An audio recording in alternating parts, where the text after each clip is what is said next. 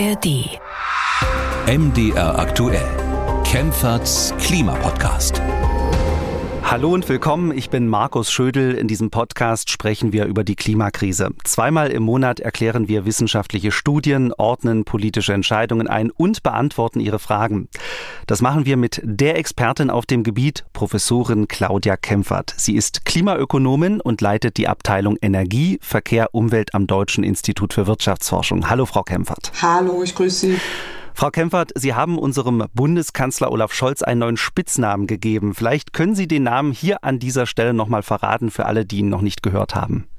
Naja, also ich war ja nicht ganz so, ich bin ja nicht ganz so erfreut gewesen von den äh, Beschlüssen, die da getroffen wurden beim, beim Klimaschutz äh, und hatte ihn eher als Greenwashing-Kanzler bezeichnet oder auch Klimakatastrophen-Kanzler. Man könnte aber auch Klimaschmutzkanzler nennen. Also es gab jetzt einige Betitelungen, äh, was einfach nur zum Ausdruck bringen sollte, dass, ähm, dass man hätte es noch besser machen können, wenn man hätte gewollt. Sehr griffig war Klimakatastrophenkanzler, ein sehr eingängiger Spitzname. Und ähm, wie Sie genau auf diesen Namen gekommen sind, darauf gehen wir in dieser Sendung näher ein. Das hat auch etwas mit dem sogenannten Klimaschutzgesetz zu tun. Sie haben es eben gesagt. Wir schauen uns an, was ändert sich am Klimaschutzgesetz und welche Folgen hat das. Außerdem beschäftigen wir uns mit weißem Wasserstoff. Einige Forscher vermuten, dass es davon unter der Erde riesige Mengen gibt. Könnte man den Wasserstoff aus der Erde nicht rausholen und sinnvoll einsetzen, zum Beispiel in der der Industrie, dann wäre die Energiewende vielleicht günstiger als gedacht. Und wir schauen auf den Deutschlandbesuch von König Charles. Der britische Monarch hat bei einem Empfang im Schloss Bellevue Werbung für die erneuerbaren Energien gemacht.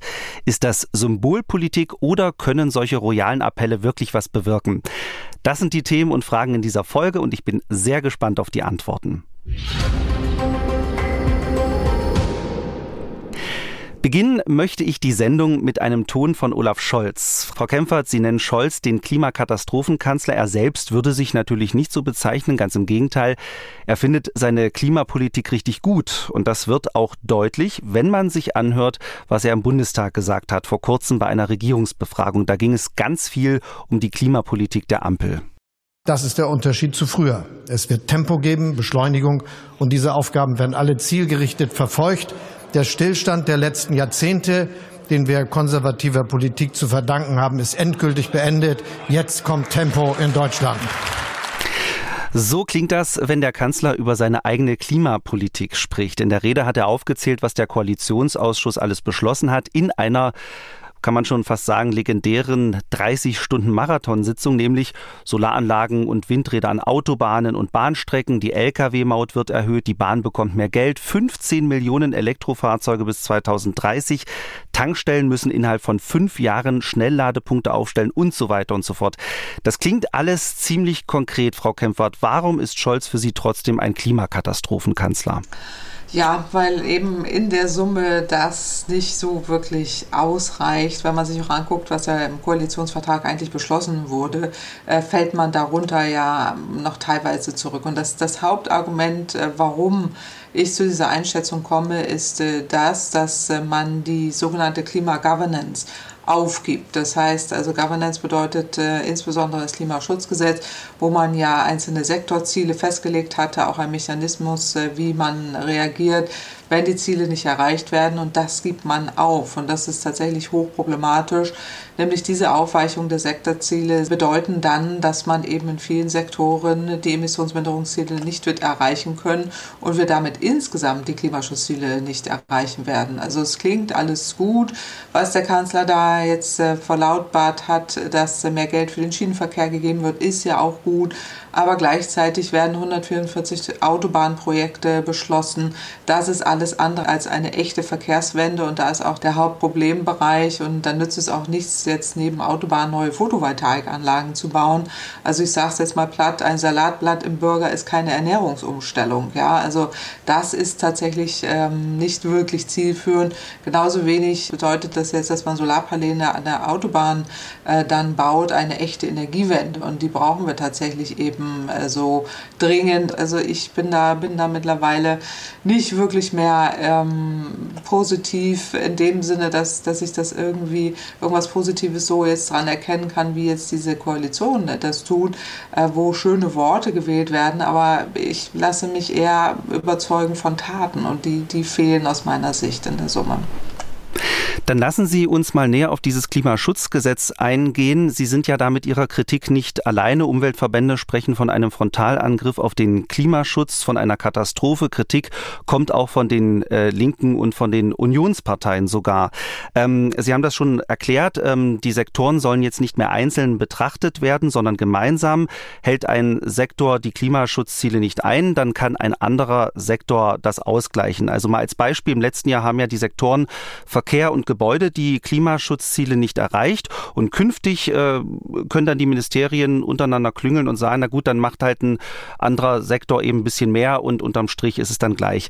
Ähm, Grünchefin Ricarda Lang hat die Änderungen beim Klimaschutzgesetz verteidigt. In einem Interview hat sie gesagt, dass die Ampelparteien nur beschlossen haben, dass sich die Sektoren untereinander ein bisschen helfen können.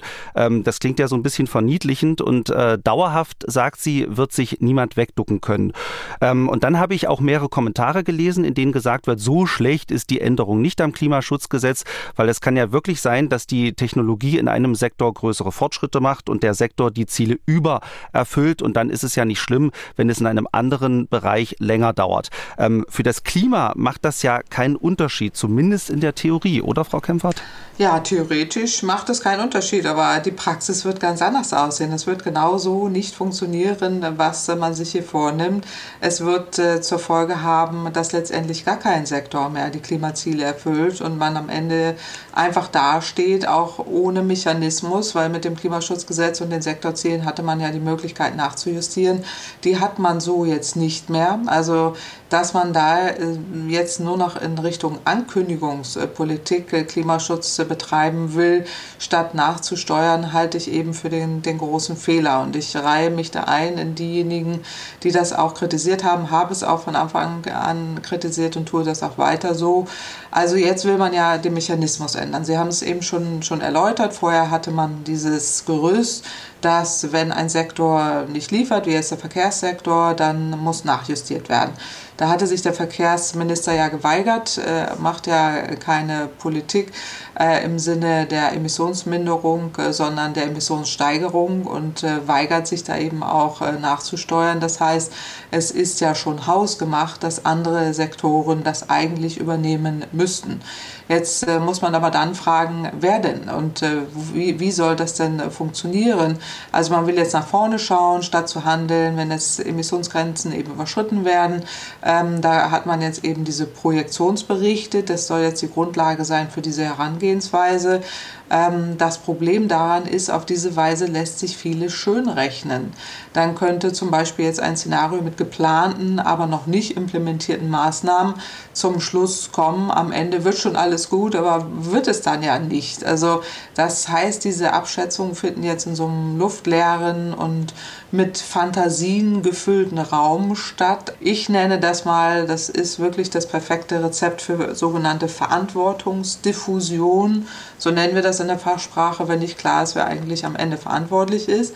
Also man hat jetzt diese kohärente Klimaschutzarchitektur aufgegeben, ohne wirklich eine Alternative zu schaffen. Äh, und äh, das, das ist nicht wirklich klug, ähm, wenn man irgendwie äh, gar keine Verantwortlichkeiten mehr hat, so wie man das ja vorher hatte bei den Sektorzielen und den, den ähm, Ministerien und den entsprechenden Ministern, die jetzt auch dieses Rückgrat gebildet haben, wo man hätte nachsteuern können. Das fehlt jetzt einfach.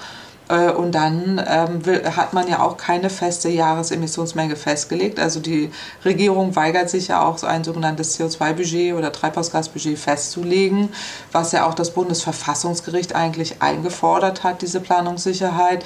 Das heißt, es fehlt eine klare Verantwortungszuteilung. Und dann ist die Frage, äh, wer reagiert denn wann, wie, wo? Und äh, das frage ich mich dann schon. Also äh, wenn jetzt, wie Sie ja auch schon sagten, der Verkehrssektor dann ähm, nicht entsprechende Emissionsminderungsziele durchführt.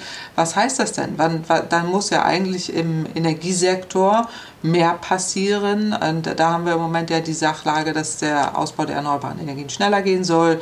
Das kann man auch machen, aber jetzt werden eben halt noch übergangsweise aufgrund der Gaskrise dann auch noch Kohlekraftwerke im Einsatz sein. Das heißt, da wird man sehen, wie schnell man da runterkommt. Dann wäre noch der Industriesektor. Der ist der einzige, der im Moment liefert, aber nur aufgrund der Tatsache, nicht aufgrund von Klimaschutzmaßnahmen, sondern nur aufgrund der Tatsache, dass es Produktionsverlagerungen gab aufgrund der Gaskrise und der explodierenden Gaspreise sind ja Produktionsanlagen, ähm, die ja auch leicht äh, ersetzbar waren, entsprechend äh, verlagert worden. Das sind aber Einmaleffekte. Und äh, im Gebäudesektor muss man dazu sagen, das dauert. Wir streiten ja jetzt über jede Wärmepumpe, die ja schon im Keim äh, niedergebrüllt wird, äh, wo wir noch nicht mal dahin kommen, irgendwie nur an, im Ansatz zu diskutieren, was wir da eigentlich bräuchten. Äh, das heißt, da fällt das auch aus. Verkehrssektor fällt aus, Gebäudesektor dauert, wenn wir, wenn es mal positiv sehen. Äh, Im Industriesektor wurde maximal viel erreicht, im Emissionen im, im Energiesektor äh, sinken auch ein bisschen, aber nicht in dem Umfang, um das alles überzukompensieren. Also mir fehlt einfach, ja, mir fehlt tatsächlich die Wahrheit in dieser ganzen Nebelungs-, Ankündigungspolitik. Die Wahrheit fehlt halt, die Transparenz. Das ist ja bei der FDP sowieso immer der Fall, die dann irgendwie alles Mögliche nebulös umschreiben. Aber es fehlt letztendlich die Wahrheit dahinter, was das eigentlich bedeutet. Also an das Konzept glauben Sie nicht, dass jetzt zum Beispiel ähm, Landwirtschaftsminister Özdemir zu Verkehrsminister Wissing sagt, Herr Wissing, Sie haben Ihre Ziele nicht erreicht, ähm, ich könnte das aber kompensieren. Bei mir ist die Technologie weiter fortgeschritten, deswegen helfe ich dir jetzt mal. Daran glauben Sie nicht.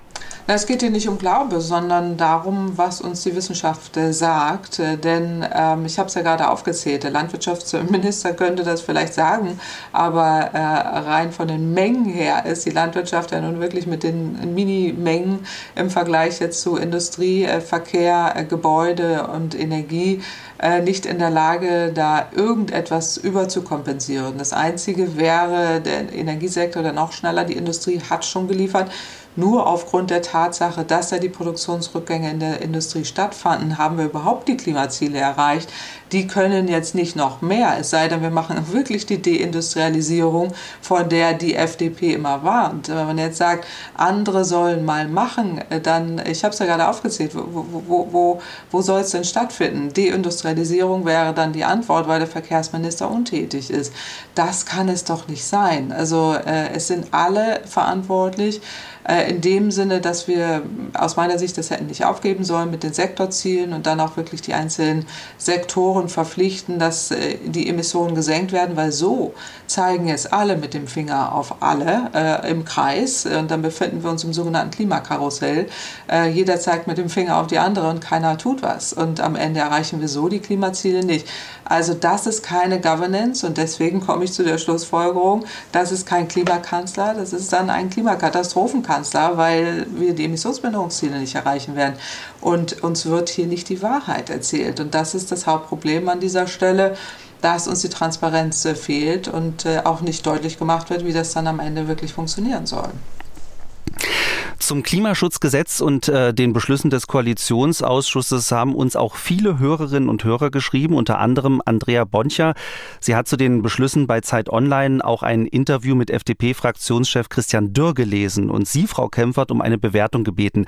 Wir können jetzt nicht auf jeden einzelnen Punkt in dem Interview eingehen, aber einen würde ich doch ganz gern rausgreifen. In dem Interview behauptet Dürr, dass sich die Stimmung in der Gesellschaft verändert hat. Die Deutschen wollen jetzt keinen Klimaschutz mit Verbotsorgien mehr, sondern einen pragmatischen Ansatz. Und für diese Behauptung hat Dörr auch einen Beweis, und zwar, dass der Volksentscheid in Berlin zur Klimaneutralität gescheitert ist. Die Leute merken jetzt, sagt Dörr, was Klimaschutz bedeutet und was es kostet. Und darauf hat die Ampelkoalition eben reagiert. Frau Kempfert, ist da was dran? Hat sich die Haltung der Gesellschaft zum Klimaschutz geändert? Vielleicht auch, weil es jetzt ans eigene Portemonnaie geht?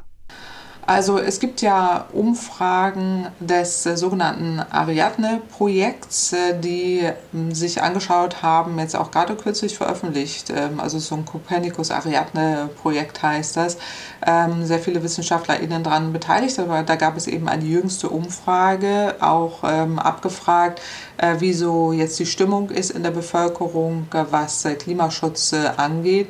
Und da lese ich das jetzt nicht unbedingt äh, raus, was Herr Dürr da äh, beschrieben hat. Und das sind eigentlich die richtigen Quellen. Ähm, jetzt bezieht er sich auf den äh, Klimaentscheid. Das äh, war ohnehin eine sehr, sehr knappe Sache. Und wenn man sich anschaut, wie viele da wirklich abgestimmt haben, äh, ist das schon eine große Menge an denjenigen, die da für, für Ja gestimmt haben. Aber es reicht eben nicht in so einem Quorum.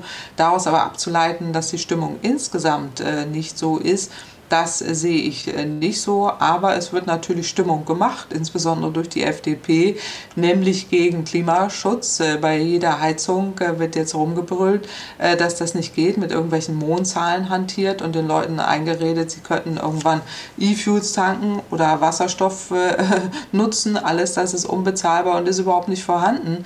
Also alles Wolkenkuckucksheime, die gebildet werden und man redet das alles schlecht und macht den Leuten Angst. Und das äh, findet sich natürlich dann auch wieder in den entsprechenden Sorgen, die die Leute haben und auch Verwirrung äh, zu Recht, äh, die, zu der die FDP aber auch in großen Maßen äh, beiträgt.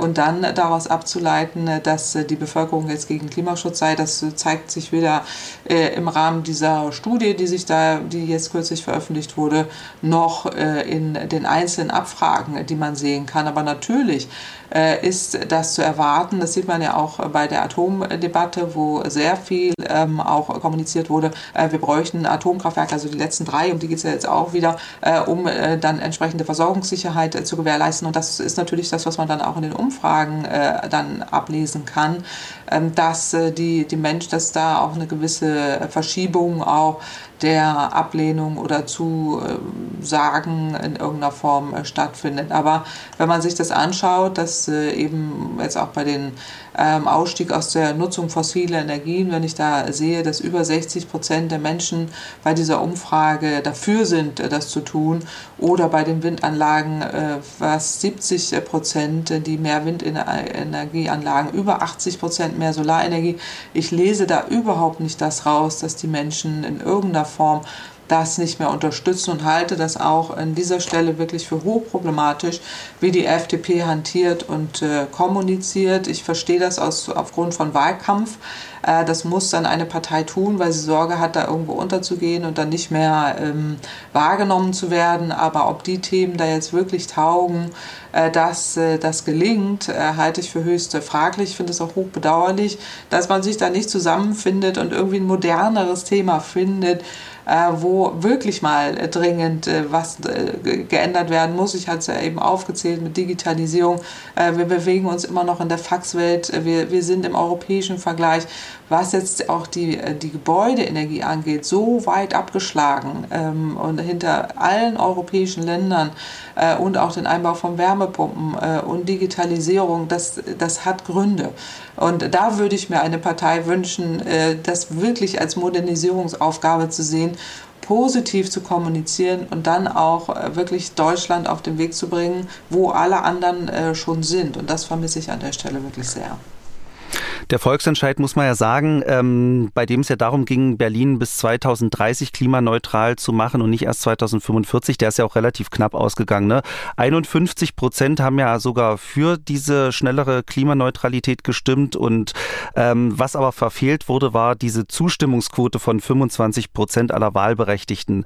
Ähm, aber eigentlich war es ja eine knappe Mehrheit, zumindest von den Leuten, die halt abgestimmt haben. Genau, das kommt noch dazu und ich habe jetzt die absolute Zahl an Stimmen nicht äh, parat, aber es waren wirklich eine ganze Menge, die da zugestimmt haben. Äh, also jetzt mal in, in ähm, absoluten äh, Mengen, Stimmenmengen äh, gemessen, ist das, glaube ich, mehr als jetzt ähm, Zustimmungswerte bei den Parteien. Also das ist, schon, ist schon auffällig, aber das jetzt so, so zwangsweise da abzuleiten, ist natürlich, ähm, oder nicht natürlich, aber das ist schon aus, aus Wahlkampftaktischen Gründen so formuliert. Und das finde ich einfach schade bei dem Thema. Also ich würde mir da wünschen, dass man da mehr zusammensteht.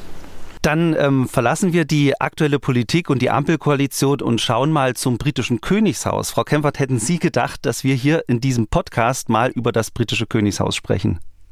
Also ich muss ja dazu sagen, ich habe ja die Queen 2004 äh, getroffen äh, und äh, oh. damals hat sie in Berlin eine Klimakonferenz eröffnet und auch damals schon war das ein Thema. Das britische Königshaus ist wirklich sehr klimaaffin und sehr ökologisch und äh, mischt da bei diesen Themen mit. Also insofern hätte ich es jetzt nicht komplett ausgeschlossen, dass das jemals äh, möglich wäre.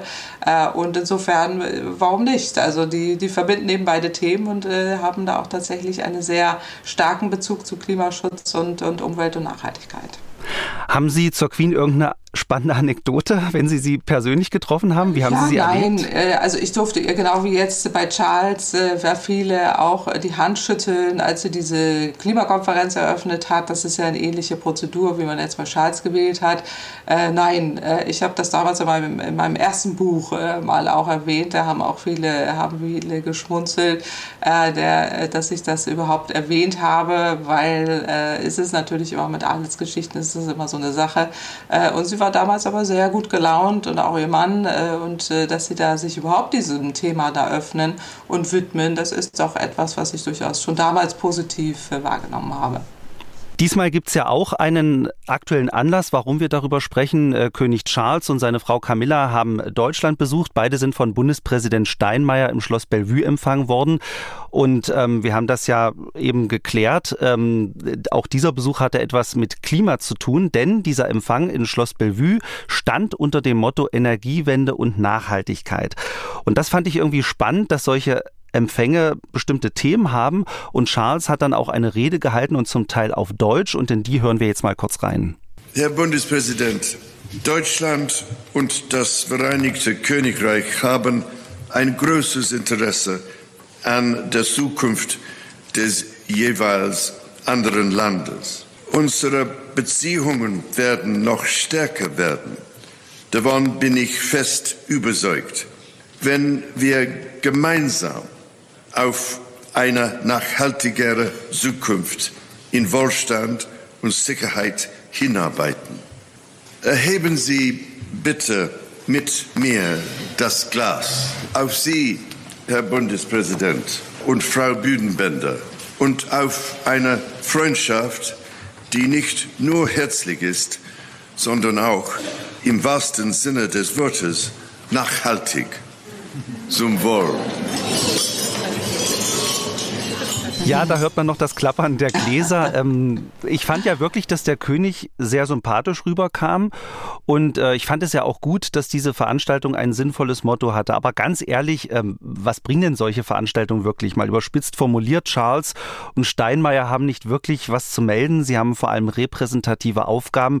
Sie können politisch nichts gestalten. Also was bringt so eine Veranstaltung? Ja, es bringt aber vor allen Dingen viel Aufmerksamkeit, so wie wir jetzt ja auch darüber sprechen. Nimmt, nehmen das ja ganz, ganz viele wahr. Also ich meine, die Königshäuser sind ja immer, werden immer so ein bisschen belächelt, aber am Ende äh, guckt doch jeder irgendwie hin und äh, liest da was nach äh, und äh, schaut sich die Bilder an. Und äh, in dem Sinne bringt es einfach wahnsinnig viel Aufmerksamkeit, weil auch die ganze Klatschpresse da ja dann äh, informiert. Und da steht dann jedes Mal dabei, er sprach auch über Energie und Nachhaltigkeit und äh, Klimaschutz. Und das ist ja schon mal was, wo man dann eben auch viele erreicht. Und äh, das darf man nicht unterschätzen, was das für eine Versinnbildlichung oder auch viele Nachahmer hervorbringt die jetzt da mit dem Thema eigentlich gar nicht so viel zu tun haben, aber eben solche Klatschpressen auch lesen oder da das wahrnehmen, einfach, dass, äh, dass dann eben auch Klimaschutz da eine, eine Rolle spielt. Ich wusste nicht, dass er so gut Deutsch spricht, muss ich sagen.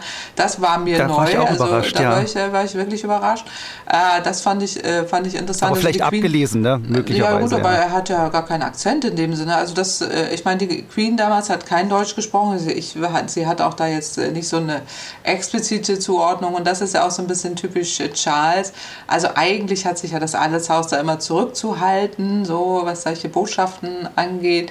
Äh, aber selbst sie damals hat ja eben diese Klimakonferenz eröffnet. Das war ja schon ein super Signal, aber die hätte jetzt nie äh, solche Worte gewählt und schon gar nicht da irgendwie so äh, da auch eben sympathisch offen. Das ist irgendwie vielleicht auch eine gewisse Modernisierung dieses Königshauses, was da stattfindet, denn die stehen ja auch ständig unter Beobachtung und Kritik und alles Mögliche. Also diese ganze Klatschpresse in England ist ja, glaube ich, auch wirklich die Pest. Also insofern, aber das nimmt er da irgendwie mit Humor. Ich finde ihn auch sympathisch. Ich fand ihn aber auch vorher schon sympathisch, weil er ja so ein Öko-Prinz ist, ja. Also er ist ja schon immer so ein, so ein Öko, ähm, äh, also ein echter Öko und wurde damit ja auch immer verlacht.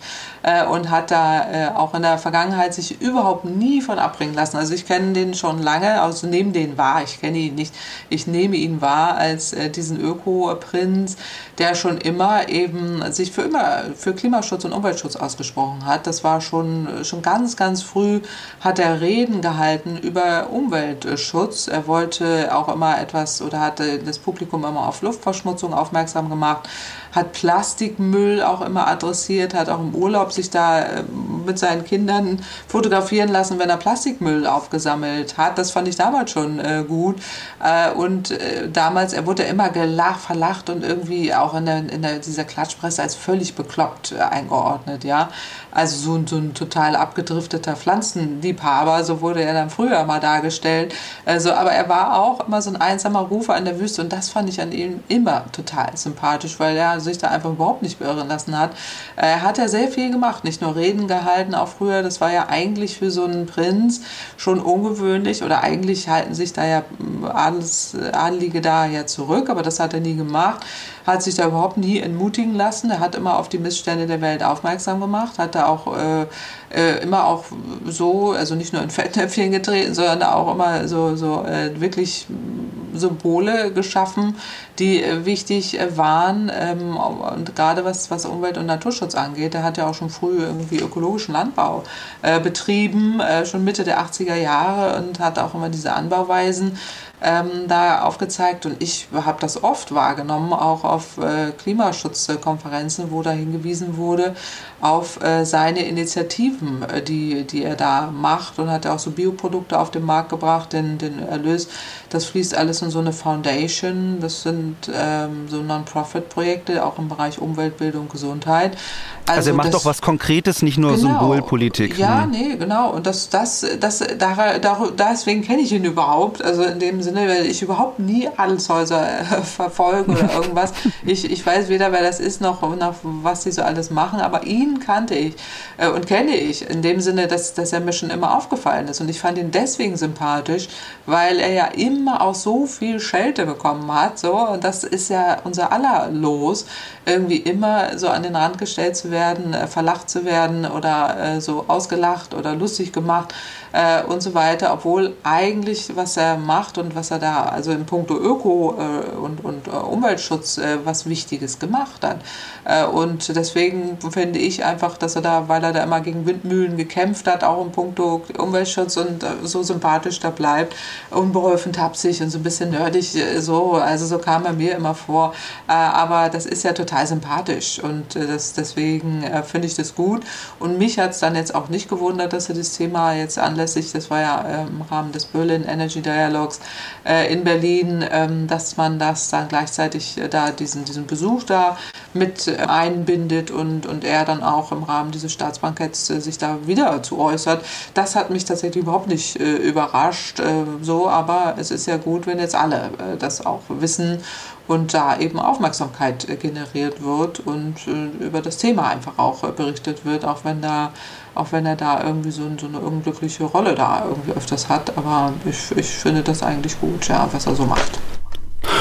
Und viel Aufmerksamkeit hat ja auch erregt, dass er dann äh, sich noch in einen regulären ICE gesetzt hat und ja. von Berlin nach Hamburg gereist ist. Da gab es ja dann auch äh, diese Fotos. Ähm, ein paar Extras gab es natürlich. Ja, vor dem Einsteigen wurde Charles der rote Teppich ausgerollt. Es waren eineinhalb Wagen reserviert und Charles und Camilla haben einen besonderen Tee bekommen, den normale Passagiere nicht bekommen. Aber die Fotos gab es. Charles ist mit dem Zug gefahren, also irgendwie auch ein Zeichen.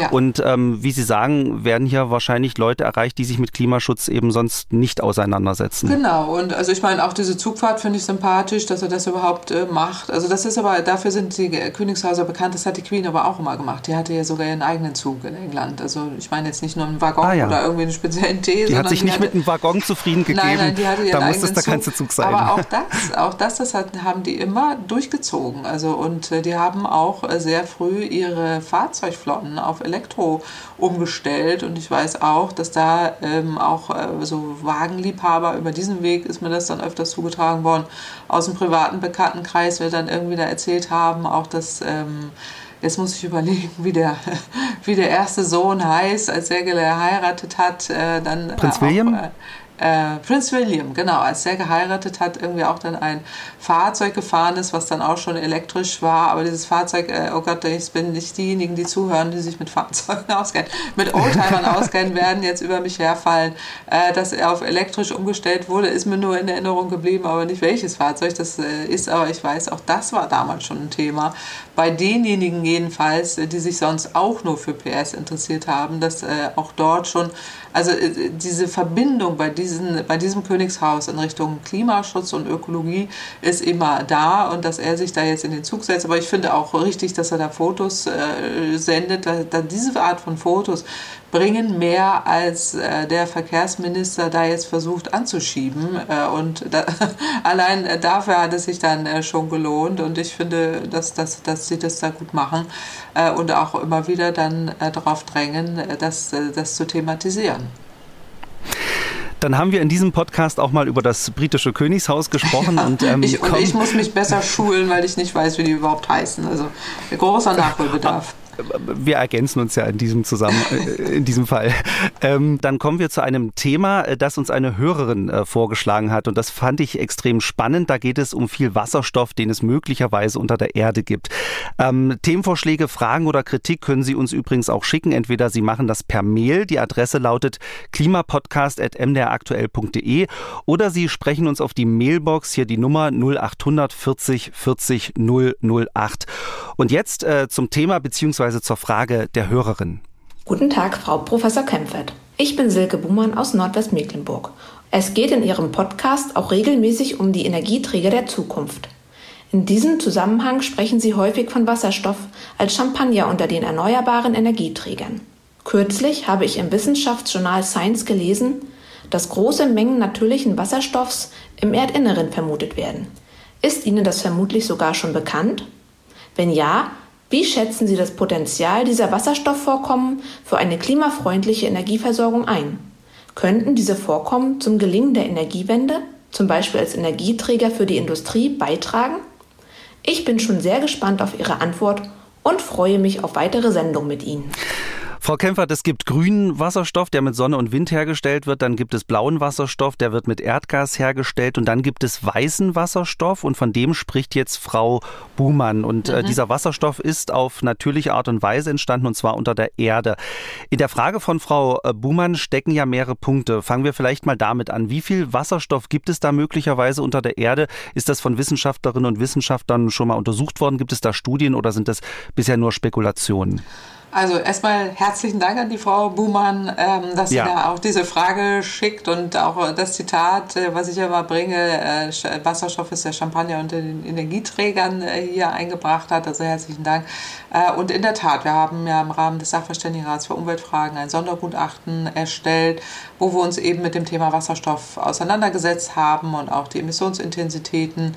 Ähm, aber es gibt auch äh, Studien ähm, zum Thema weißen Wasserstoff, um den es hier geht. Also der Wasserstoff, äh, den man natürlich findet in der Erdkruste, der dort eben entsteht durch geologische Prozesse. Also es gibt da so einzelne, also auch neuere äh, Studien in äh, Science, die ähm, da entsprechend ein bisschen Licht ins Dunkel bringen, aber sehr viel Erkenntnisse gibt es da noch nicht, jetzt außer, dass man sagen kann, es gibt diesen weißen Wasserstoff, der eben in der Erdkruste entsteht. Ähm, er entsteht durch geologische Prozesse, also das sogenannte Radiolyse. Ähm, da geht es darum, dass beim radioaktiven Verfall von Uran, Thorium und Kalium in der Erdkruste dann ähm, durch die Strahlung äh, kommt es zu einer Aufspaltung von äh, tiefem Wasser. Dadurch kann Helium entstehen, aber eben auch weißer Wasserstoff. Und äh, dafür äh, gibt es verschiedene Beispiele, auch für geologische Gesteine, in denen solche eben solche natürlichen Radiolysen von Wasser auftreten können. Das in Steinen wie etwa Granit oder Schiefer oder auch Sandstein, da findet man das dann. Teilweise durch Zufall hat man da irgendwie schon sowas in der Vergangenheit äh, festgestellt. Aber es gibt eben auch Wasserstoff, der durch die Oxidation von Eisen entsteht. Das heißt, so vereinfacht kann man sich das so vorstellen als äh, so, so ein Rosten oder auch so eine Verwitterung von Eisen.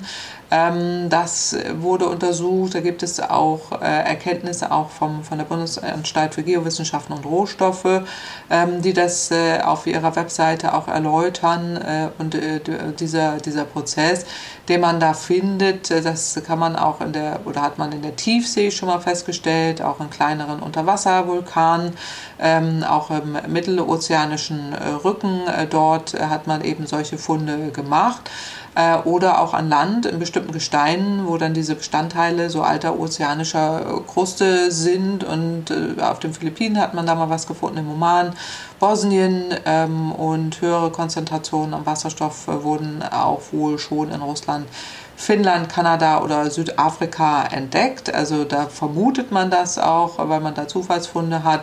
Ähm, also dass da in diesen Orten Wasserstoff entsteht. Das heißt aber nicht, dass er dort in großen Mengen vorkommen muss.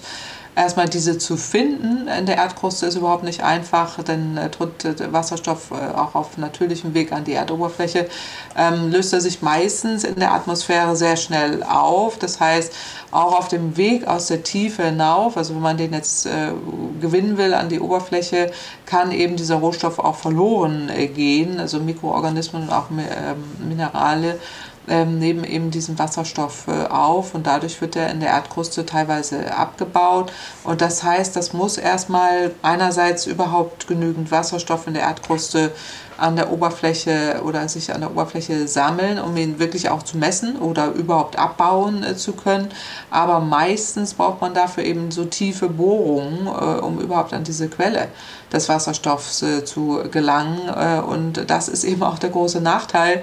Ähm, also man muss erstmal Energie investieren, um da überhaupt ranzukommen. Äh, und äh, dann ist eben unsicher, wo findet man ihn und wie kann man ihn tatsächlich äh, dann gewinnen und ähm, in welcher, welcher Form muss man dann entsprechend da auch vorgehen, um diese Gewinnung machen zu können. Das heißt, das, das, das Holen aus dem Boden ist schwierig. Also es ist einerseits gut, dass es ihn gibt, weil man ihn nicht herstellen muss, jetzt wie, wie mit grünem Wasserstoff oder was Sie auch gesagt haben mit Erdgas.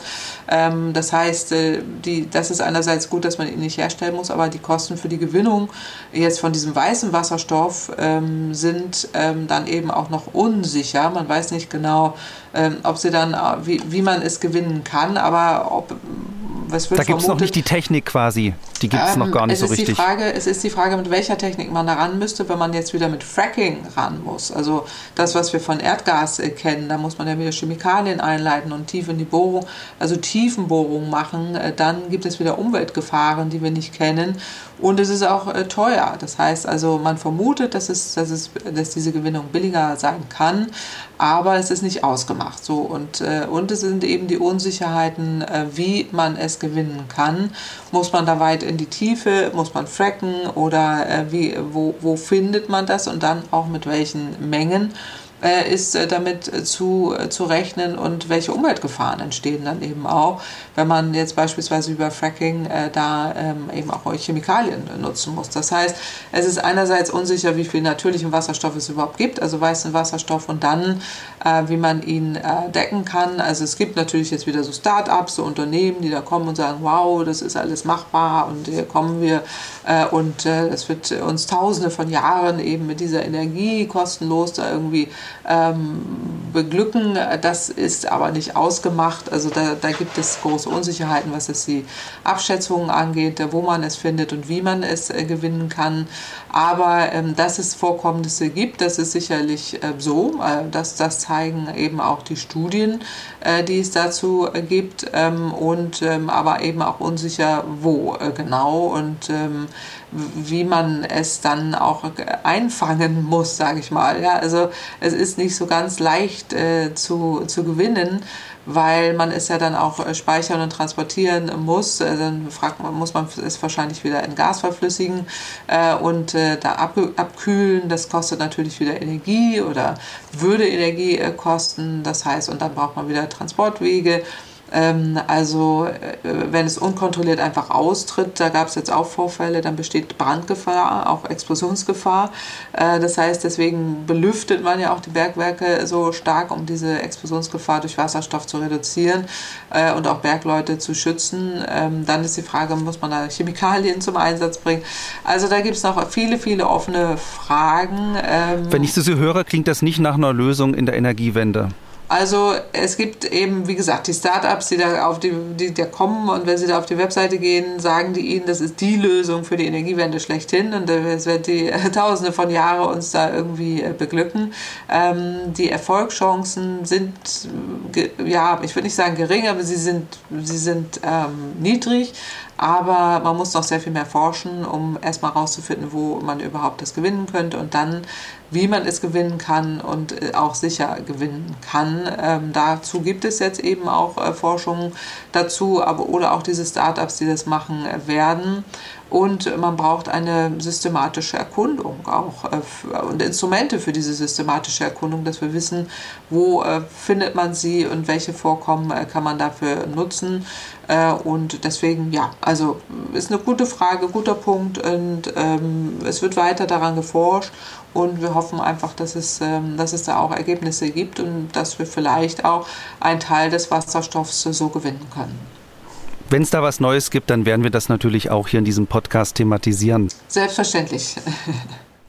Damit sind wir am Ende der Folge angekommen, aber bevor wir uns verabschieden, habe ich noch einen Hörtipp. Die Kolleginnen und Kollegen vom Hessischen Rundfunk kümmern sich auch um das Thema Klima und haben einen richtig tollen Podcast. Der nennt sich Funkkolleg Klima und eignet sich für Leute, die relativ schnell auf den Punkt die wichtigsten Infos zur Klimakrise und zu den Lösungen bekommen wollen. Eine Folge geht immer so 12 bis 14 Minuten. Das kann man sich mal schnell in der Pause zwischendurch anhören. Das Tolle ist, den Podcast gibt es in zwei Varianten. Einmal nur als Audio, zum Beispiel in der ARD Audiothek. Aber es gibt auch eine Videofassung, die man sich zum Beispiel bei YouTube anschauen kann.